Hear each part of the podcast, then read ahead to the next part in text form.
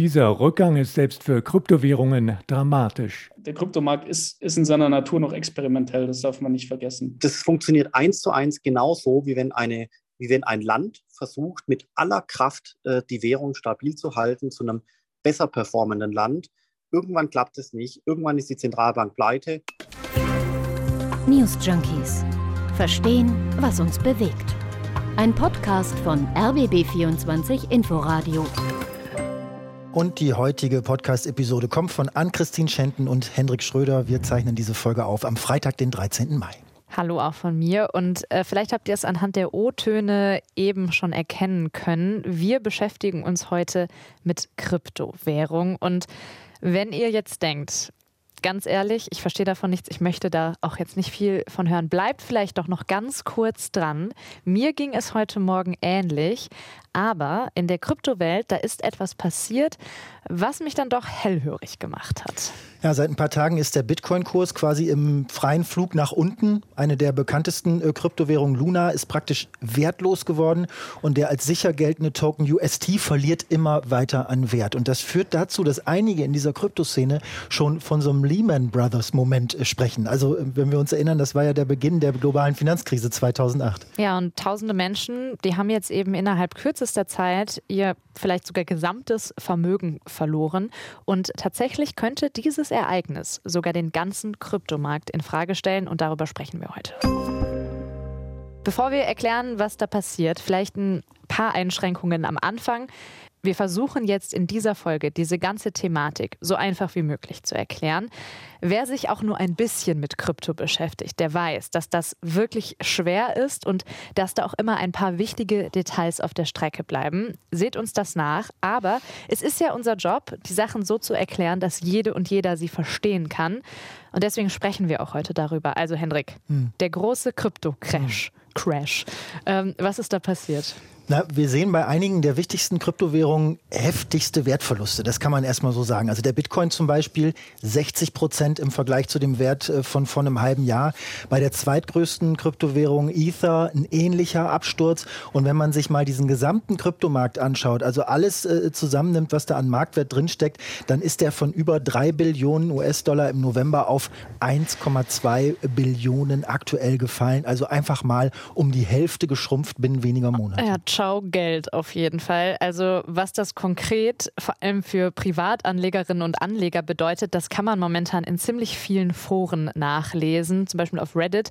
Und äh, was ich besonders bitter fand, und das ist auch gar nicht witzig an dieser Stelle, viele mhm. dieser Foren beginnen tatsächlich erstmal damit, dass sie ganz oben so eine Hotline für suizidgefährdete Menschen empfehlen.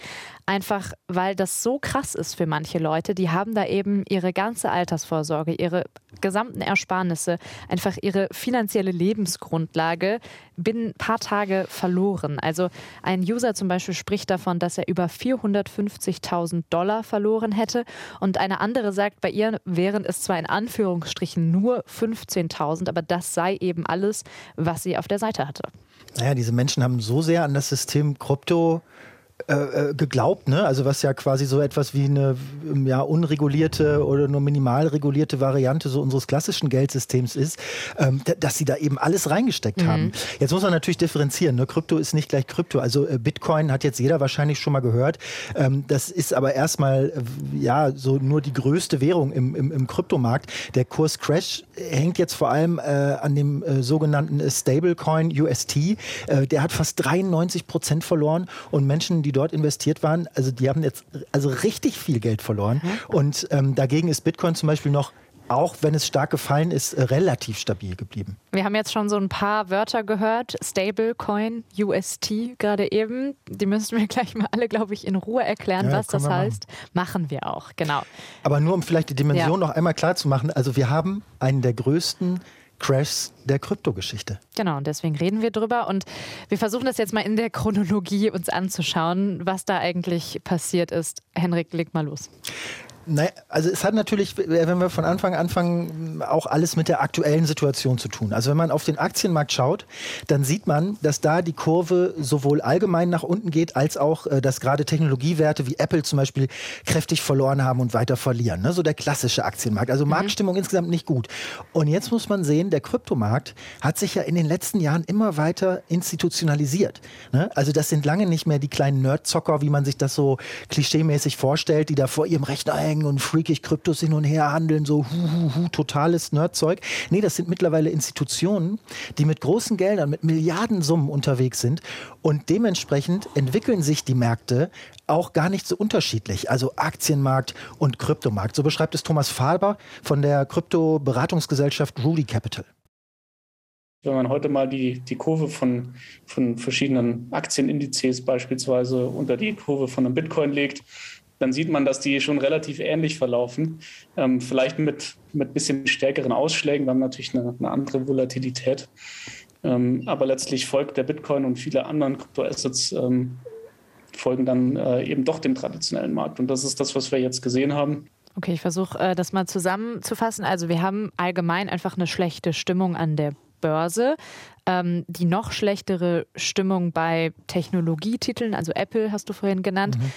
Und wir haben natürlich gerade den Krieg gegen die Ukraine. Das heißt, wir haben eh eine schwierige Situation in der Finanzwelt auch. Äh, und die Kryptowelt, die ist mittlerweile eben so dicht an dieser herkömmlichen Finanzwelt, dass da eben auch sehr, sehr große Unsicherheiten sind, richtig? Ja, und du hast natürlich noch einen wichtigen Faktor zurzeit, den du jetzt noch nicht dabei hattest, die Inflation. Ja. Ne? Und wie die Notenbanken eben auf diese Inflation äh, reagieren. Hier mal die Einschätzung vom ARD-Börsenexperten Jan Plate. Das liegt unter anderem an den internationalen Notenbanken. Die US-Notenbank hat schon gegen die starke Inflation die Zinsen erhöht. Die Europäische Zentralbank dürfte im Juli nachziehen. Das verteuert Spekulationskredite und macht andere Anlagen wie Anleihen interessanter, zumal digitale Kryptowährungen keine Zinsen abwerfen.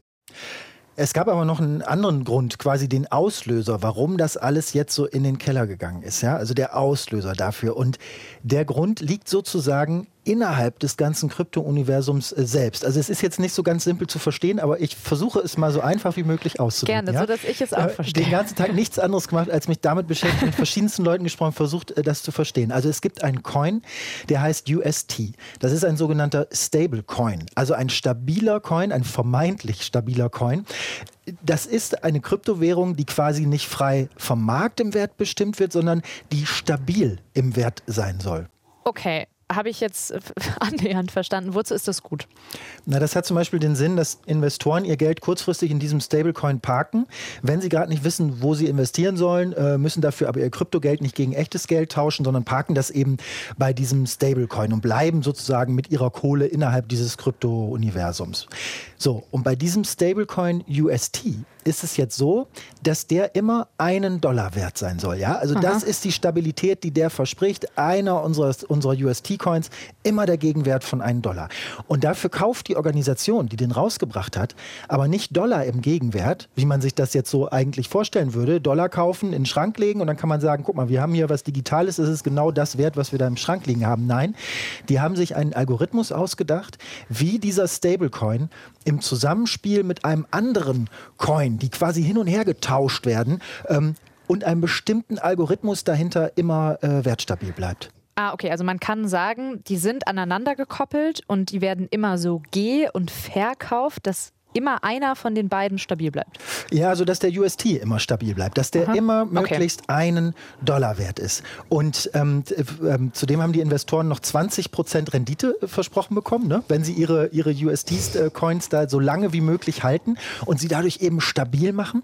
Ich habe mir das von Philipp Sandner von der äh, Frankfurt School of Finance nochmal erklären lassen. Also wenn man quasi mal den Stablecoin in die Mitte stellt, das ist quasi der sogenannte UST, äh, dann soll dieser Stablecoin ja an den Dollar äh, gekoppelt sein. Das hat auch lang, lange Zeit, also einige Monate, äh, relativ gut funktioniert. Und immer wenn quasi dieser äh, Token äh, droht, von dieser 1.00 abzuweichen, dann wird der andere Schwestertoken sozusagen, der heißt Terra, dann entsprechend ähm, neu gedruckt oder eben aus dem Markt genommen, je nachdem, und verändert sich dann in dem Preis, sodass quasi dadurch ein Anreizmechanismus ähm, entsteht, äh, den einen oder den anderen Token zu kaufen oder zu verkaufen, sodass quasi dadurch dann immer der Preis implizit äh, wie so eine Art, wie so ein Pendel äh, stabil gehalten wird. Mhm. Professor Sandner spricht hier übrigens von Tokens. Also es ist mittlerweile, die einen sagen Coin, die anderen sagen Token. Es gibt da noch minimale Unterschiede, wird aber immer darüber diskutiert. Wir setzen das jetzt einfach mal gleich. Coin und Token, das ist für uns das Gleiche. Das ist eben eine Einheit ähm, äh, von diesen Dingern. Ich würde da jetzt technisch auch nicht näher drauf eingehen. Es ist nicht so wichtig, um die Dynamik äh, zu verstehen. Ähm, man kann sagen, das, was Professor Sandner auch gerade beschrieben hat, dieses Pendel der zwei Coins, die hin und her gingen miteinander. Und dadurch hat man eben diese Wertstabilität. Das hat auch alles funktioniert funktioniert, äh, bis zu dem Punkt, wo es problematisch wird, wenn es nämlich zu viel Angebot oder Nachfrage nach einem Coin gibt. Und genau das ist dann passiert, das erste Mal. Es wird spekuliert, dass, dass irgendein anonymer Investor damit angefangen hat, unglaublich viele Coins auf den Markt zu werfen und hat damit den Preis von diesem UST, diesem Stablecoin, der ja eigentlich immer einen Dollar wert sein soll, so derartig gedrückt auf 30 Cent zwischenzeitlich. Ne? Sodass dieser Algorithmus, der dahinter steht und diese beiden Coins oder Tokens immer miteinander ausgleicht, einfach nicht mehr funktioniert hat, weil die Betreiber von UST immer mehr Geld aufwenden äh, mussten und immer mehr Geld, um diesen Coin irgendwie stabil zu halten und nachkaufen, nachkaufen, nachkaufen, bis eben in ziemlich schneller Zeit nichts mehr ging. Philipp Sandner hat da einen guten Vergleich aus der herkömmlichen Wirtschaft äh, getroffen. Das funktioniert eins zu eins genauso, wie wenn eine wie wenn ein Land versucht, mit aller Kraft äh, die Währung stabil zu halten zu einem besser performenden Land. Irgendwann klappt es nicht. Irgendwann ist die Zentralbank pleite und irgendwann äh, muss quasi der Wechselkurs nachgeben und dann haben sie Wechselkursveränderungen. Das gab es immer wieder äh, in den letzten Jahrzehnten. So, und dann gab es folgendes Problem, was letztendlich den Bitcoin auf Talfahrt geschickt hatte. Die Organisation, hörst du noch zu, Christine? Ich höre noch zu. Ach, wunderbar, ja. das freut ich bin mich. noch bei also, dir. Pass auf, die Organisation hinter dem UST-Token, die hatte nämlich gerade erst eine Entscheidung getroffen, die sich zum Verhängnis für die ganze äh, Kryptowelt auswirken äh, sollte. Maximilian Bruckner habe ich gesprochen von der Schweizer Kryptoberatungsfirma 21E6 und der hat das im Gespräch so beschrieben, was da passiert ist. Die haben über die letzten, ja, letzten ein, zwei Monate eigentlich erst gesagt, sie fangen jetzt auch an, massiv Bitcoin einzukaufen, um das als Rückstopp für den UST zu verwenden. Das heißt, wenn UST fällt, verkaufen sie Bitcoin für UST. Dementsprechend steigt wieder die Nachfrage für UST, weil sie ja eben so viel Bitcoin verkaufen. Ähm, und es handelt sich hier um, um Milliarden von Dollar an Bitcoin.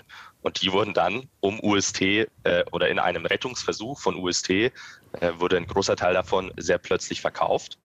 Um eben mit den Erlösen ne, aus den Bitcoin-Verkäufen ihren eigenen Coin, den UST-Stablecoin, zu stützen. Ist das ist das so verständlich einigermaßen? Also man merkt auf jeden Fall, dass alles miteinander zusammenhängt. Und um das jetzt nochmal zusammenzufassen, die haben sich mit Bitcoin eingedeckt als Sicherheit für ihren eigenen Coin UST. Und nachdem der jetzt so gefallen ist im Preis, haben sie ihre Bitcoins dann wieder verkauft. Und wenn das eben passiert, also wenn plötzlich massenhaft Bitcoins verkauft werden, dann sinkt natürlich auch der Bitcoin-Kurs und dann fängt diese Panikspirale an. Ne? Also alle verkaufen und alles geht nach unten. Genau. Und da der Bitcoin ja immer noch so eine Art Leitwährung auf dem Kryptomarkt ist, gehen dann alle anderen Kryptowährungen oder zumindest ziemlich viele gleich mit in den Keller. Der Bitcoin hat sich dann ja wieder leicht erholt, aber viele kleinere Kryptowährungen hat es quasi wirklich dahin gerafft. Und alles nur, kann man sagen, weil an einer Stelle im System es nicht so funktioniert hat, wie es gedacht war. Das ist alles so krass auf jeden Fall. Und was ich mich halt auch die ganze Zeit gefragt habe, während wir uns hier vorbereitet haben, äh, wenn das jetzt wirklich so krasse Auswirkungen hat, dass da ein Coin, sagen wir mal, unzulänglich konstruiert ist und dann wirklich alles kaputt geht, alles krachen geht, ähm, was bedeutet das jetzt eigentlich für diesen Krypto-Hype? Also wir sehen das ja jetzt seit ein paar Jahren, dass die Leute investieren, investieren. Ist es jetzt am Ende, also sagen die Leute jetzt irgendwie, ich will das nicht mehr, weil am Ende ist es einfach nur Zockerei? Also nach dem, was ich von Expertinnen und Experten so eine Einschätzung gelesen und gehört habe, also gehen schon viele davon aus, dass es wirklich die größte Krise ist, auch die größte Glaubwürdigkeitskrise, seitdem es Kryptowährungen gibt. Also wirklich eine Art äh, Bewährungsprobe.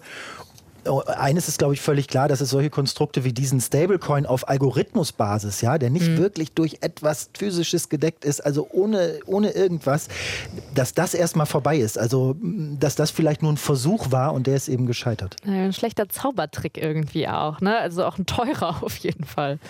Ja, klar, teuer. Viele haben viel Geld verloren, so was du anfangs beschrieben hast. ist ja auch dramatisch, aber man, man muss auch sehen, ne? jeder, der es wissen will und wollte, weiß und wusste, dass Investments in Krypto Kryptowährungen hochriskant sind. Ja. Und nur weil das so viele Jahre gut geht, heißt das ja nicht, dass das Risiko unbedingt kleiner wird. Und ich persönlich denke, man kann natürlich schon so argumentieren wie Thomas Faber von Rudy Capital, der sagt, das sind alles Schritte auf dem Weg zur Massenkompatibilität von Kryptowährungen. Und da werden dann halt auch Fehler gemacht und da werden halt auch so Sachen in den Sand gesetzt. Deswegen sind ja äh, nicht all die Ideen hinter Krypto, hinter einem dezentralen Finanzsystem plötzlich schlecht oder uninteressant. Also diese Stresstests ähm, sind, sind along the way einfach notwendig.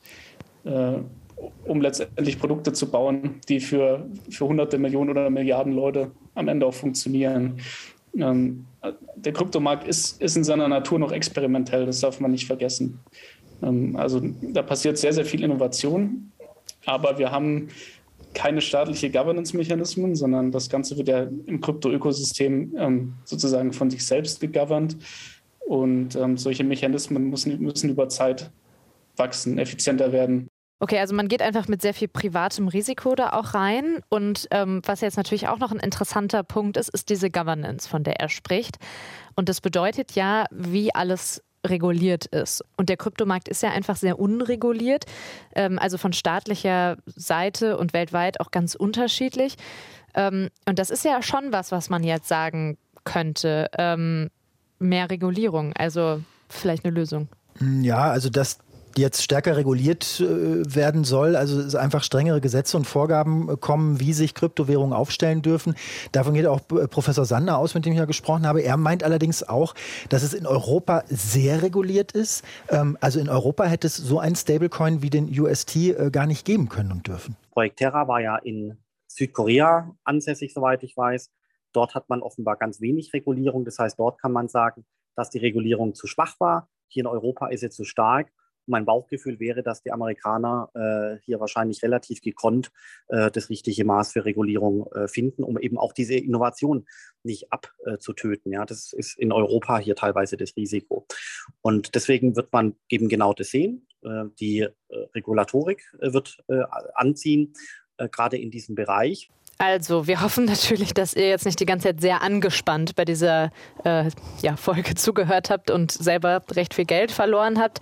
Falls ihr das ähm, doch ja, getan habt, wenn ihr doch auch unter diesem Crash leidet, dann habt ihr hoffentlich vielleicht die richtigen Schlüsse darauf ziehen können für die Zukunft. Ähm, vielleicht ein bisschen Lehrgeld, wenn es nicht ganz so schlimm war.